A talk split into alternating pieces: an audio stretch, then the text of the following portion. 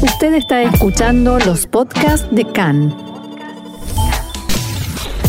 CAN, Radio Nacional de Israel. La semana pasada, el jefe del Estado Mayor del Tzal, Aviv Kojavi, declaró que, la, que ha ordenado al ejército que prepare nuevos planes operativos para atacar a Irán y bloquear su programa nuclear. Según Kojavi, si Irán ahora se apresurara, podría estar a meses, tal vez incluso semanas de una bomba abro comillas, Irán puede decidir que quiere avanzar hacia una bomba, ya sea de forma encubierta o provocativa. A la luz de este análisis básico, he ordenado a las Fuerzas Armadas que preparen una serie de planes operativos, además de los existentes. Estamos estudiando estos planes y los desarrollaremos durante el próximo año. El gobierno, por supuesto, será quien decida si deben utilizarse, pero estos planes deben estar sobre la mesa, deben existir y deben ser entrenados. En su discurso, Kojavi se pronunció con dureza no solo contra la posibilidad de que Estados Unidos se reincorpore al acuerdo de 2015, sino también contra el acuerdo original, nuevamente abro comillas, con el cambio de administración en Estados Unidos, los iraníes han dicho que quieren volver al acuerdo anterior, quiero manifestar mi posición, la posición que le doy a todos mis compañeros cuando me encuentro con ellos en todo el mundo. Volver al acuerdo nuclear de 2015 o incluso a un acuerdo que sea similar pero con algunas mejoras es algo malo y no es el camino a seguir. Durante el fin de semana, Kojavi se reunió con Kenneth Mackenzie, comandante del CENTCOM, el mando central de Estados Unidos a cargo de la región de Medio Oriente, en el primer encuentro, encuentro entre ambos generales desde que Israel fue movido a la jurisdicción de este mando por el Pentágono a principios de este mes. Sobre la llegada de Mackenzie, Kojavi dijo que las relaciones militares y estratégicas entre Estados Unidos e Israel representan un componente crítico en la base de seguridad nacional de Israel y una ventaja sobre nuestros enemigos. Esta cooperación tiene un papel clave en nuestro trato con amenazas compartidas, principalmente la amenaza iraní. Al momento de recibirlo, Kojavi y Mackenzie plantaron juntos un árbol en conmemoración de la celebración de Tu Bishvat. Hubo muchísimas reacciones de todos los medios israelíes, se habló y se escribió sobre esto durante el fin de semana. Vamos entonces a tratar de resumir todas esas repercusiones. Rosana, quiero preguntarte a, vos, ¿cómo se interpreta el mensaje en Irán? Bueno, entre todos los que cuestionaron, que fueron muchísimos realmente quienes cuestionaron eh, estas palabras y el momento en que fueron pronunciadas estas palabras por Kojavi, en el diario Yediota Haronot, Yossi Yoshua decía que los que están en Teherán y lo escuchan, ¿qué entienden? ¿Que no tenía un programa de ataque preparado y organizado hasta ahora? ¿Que ahora tiene que pedir billones para prepararlo? ¿Y qué le, dicen a, qué le dice a los norteamericanos? Los llama a frenarnos para que actuemos. Quien tiene planes los prepara en secreto, en silencio, y si hace falta, insinúa sobre ello o transmite un mensaje, pero esto que hizo Kojavi es una invitación a que los norteamericanos nos presione. Además, el mensaje a los iraníes transmite debilidad. En 2015 no había acuerdo entre el mando militar y el mando político sobre el acuerdo nuclear. porque este discurso de Kojavi de alguna manera significa que ahora sí lo hay? Bueno, esto es algo mínimamente positivo que señala también en Yediot Haronot la periodista Shimrit Meir, que dice que una de las lecciones aprendidas de la antigua, la anterior campaña para impedir que se firmara el acuerdo nuclear con Irán es que en Israel aprendieron que de aquí debe salir una sola voz. En ese entonces estaba claro que el establishment de seguridad no estaba de acuerdo entre sí y lo manifestaban en reuniones paralelas a las políticas. O sea, los militares decían que el acuerdo nuclear no era suficientemente bueno, pero que no había más remedio que aceptarlo, y los políticos decían algo completamente diferente, y este fue precisamente un argumento utilizado con mucha frecuencia por el gobierno de Obama contra el de Netanyahu para sostener el acuerdo nuclear. Al parecer, esta vez Netanyahu decidió cerrar esa diferencia. Una de las principales críticas que se le hicieron a Kojavi este fin de semana tiene que ver con el momento que eligió para su discurso, apenas una semana después de que asuma un nuevo gobierno en Estados Unidos y dos días antes de recibir al general Mackenzie, que es eh, el quien está a cargo del CENTCOM, o sea, el, el comando de los Estados Unidos para la región, sabiendo que tenía que reunirse con él. ¿Qué, te llama la atención de esto? Bueno, en realidad no solo a mí, le ha llamado la atención a mucha gente y ha sido criticado por entendidos en la materia. Uno de ellos, y creo que el que más ha sobresalido en los últimos días, es el general retirado Amos Gilad, exdirector del Departamento Político de Seguridad del Ministerio de Defensa, hoy presidente del Instituto de Política y Estrategia en el Centro Interdisciplinario Herzliya, que decía lo siguiente.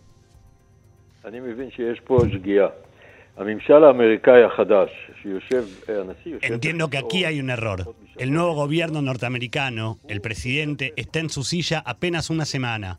Es quien aboga por la reanudación del acuerdo. Si lo atacás y nada menos que por intermedio del comandante en jefe de Tzal, ¿qué conseguiremos con eso?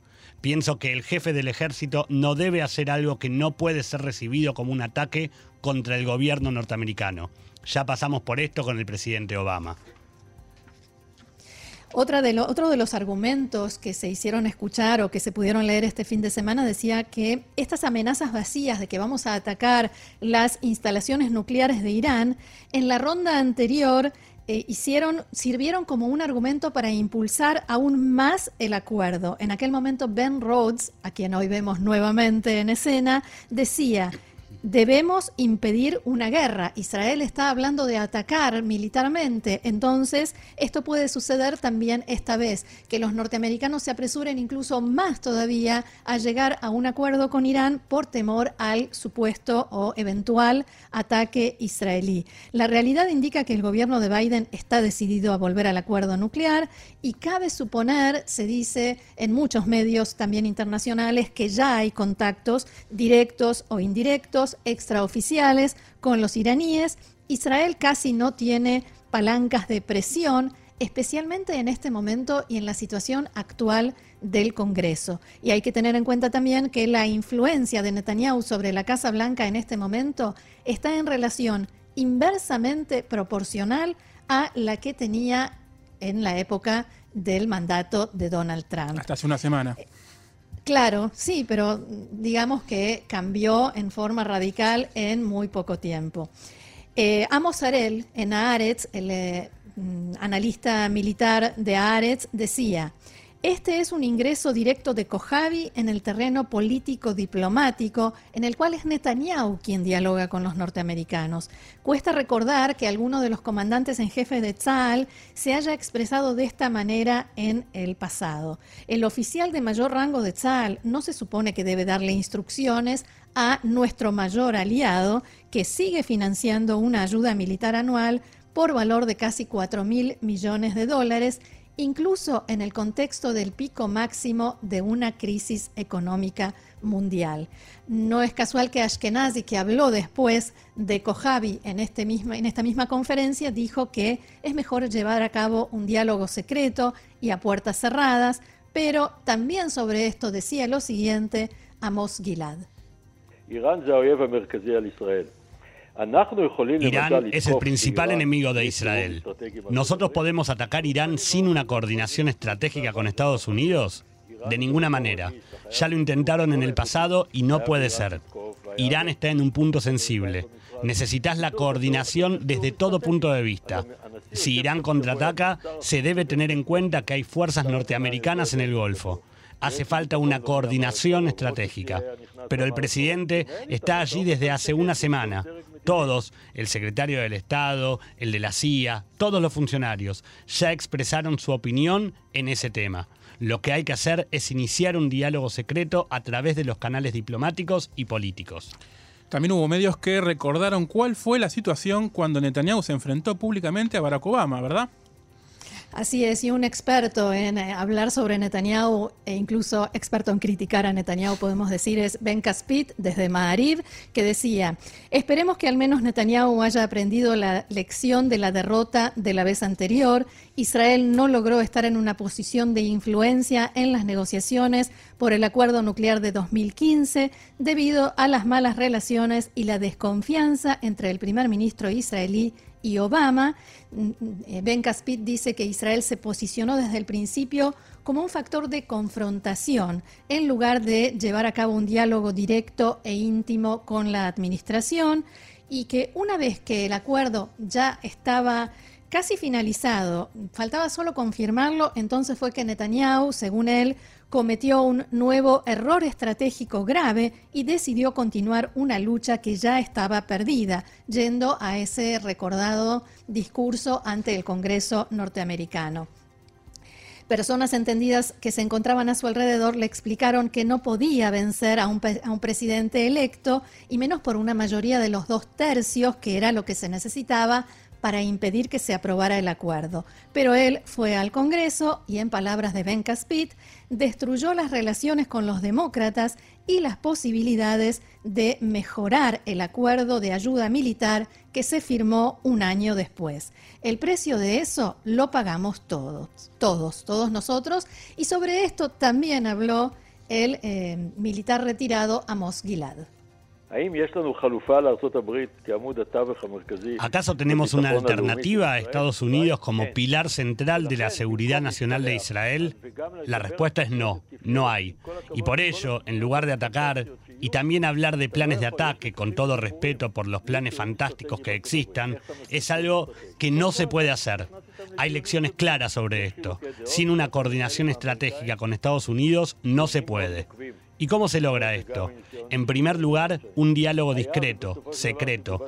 Hay desacuerdos y se puede llevar a cabo con los norteamericanos discusiones muy fuertes, y esto lo digo también por experiencia propia de muchos años.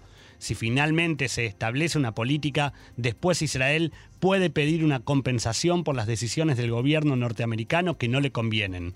Pero todo eso se hace a puertas cerradas y no con un ataque público. No tiene ninguna lógica. Entre todos los que criticaron, analizaron y comentaron en estos días todo esto que acaba de pasar, ¿hay, alguien, alguna voz que esté a favor de lo que hizo Kojavi? Bueno, me costó encontrarla, pero la encontré. Eh, sí, eh, el eh, analista militar del diario Mariv Alon Ben David, que decía que él sostiene que parece que el problema no fue que Kojavi, o sea, el comandante en jefe del ejército, hizo pública su opinión, sino que esta no fue la que sus críticos querían escuchar.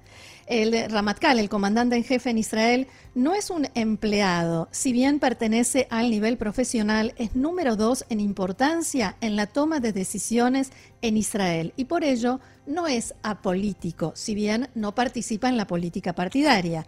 Un comandante en jefe no debe sentir temor de expresar su opinión incluso cuando ésta no le gusta a quienes los, lo escuchan. Nosotros, dice Alon Ben David, realmente no quisiéramos tener comandantes en jefes de Tzal que tengan miedo de expresar su opinión y postura profesional, por supuesto que no en los temas de los que son responsables. Nuestro Ramatkal, nuestro comandante en jefe, defiende nuestra propia existencia. Tiene obligación de advertir también públicamente lo que él considera como una amenaza para nuestro futuro. El último aspecto que se contempló este fin de semana, la posibilidad de que Kojavi diera ese discurso con el objeto de preparar el terreno para pedir un aumento del presupuesto del SAL. Así es, eso fue lo que mucha gente interpretó eh, y también eh, Yossi Cooper-Basser, eh, oficial retirado de Tzal y que fue jefe del Departamento de Investigación de la Inteligencia Militar Israelí y director del Ministerio de Asuntos Estratégicos, decía que es natural que como asesor del gobierno en asuntos militares, operacionales y estratégicos, el jefe de Estado Mayor del Ejército aclare su posición sobre el tema y sus implicaciones, pero que él no cree que esto haya sido una especie de maniobra para que le aumenten el presupuesto. Vuelvo a Mozarel en Aretz que decía, Respecto de los programas estratégicos, es dudoso pensar que el público israelí, desesperado por ayuda para los hospitales, con el comercio destruido y la desocupación galopante, tiene la mente como para escuchar ahora sobre escenarios de terror y los presupuestos necesarios. Kojavi dijo que los misiles del enemigo no están enfermos ni tosen. Esa fue una frase que utilizó en su discurso.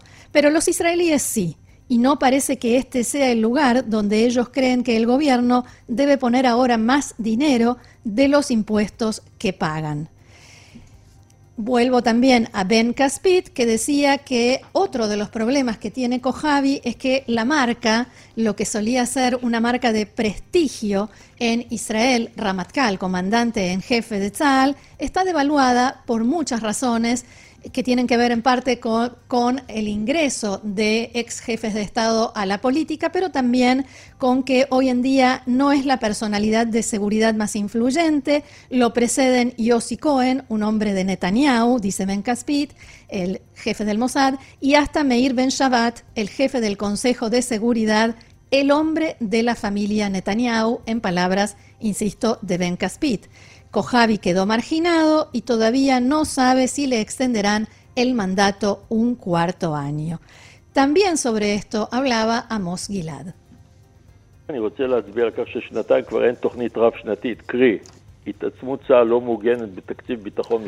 Quiero señalar que ya hace dos años que no tenemos un programa para varios años. O sea, el crecimiento y fortalecimiento de Tzal no está organizado ni contemplado en el presupuesto, ni del ejército ni del país, porque no hay presupuesto nacional.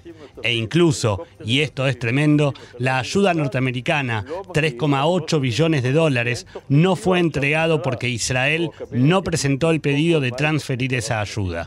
Hablamos, hablamos de nuevos aviones F-35, más aviones, helicópteros, todo tipo de elementos necesarios para la Fuerza Aérea, para Tzal, no llegan a Israel porque no hay un plan de trabajo cuando el gobierno o el gabinete de seguridad del gobierno decida un programa de trabajo, qué recursos se le dan a Tzal y qué hacemos frente a Estados Unidos. Entonces, que, que hagan que podamos recibir esa ayuda y que no ofendan al presidente de Estados Unidos.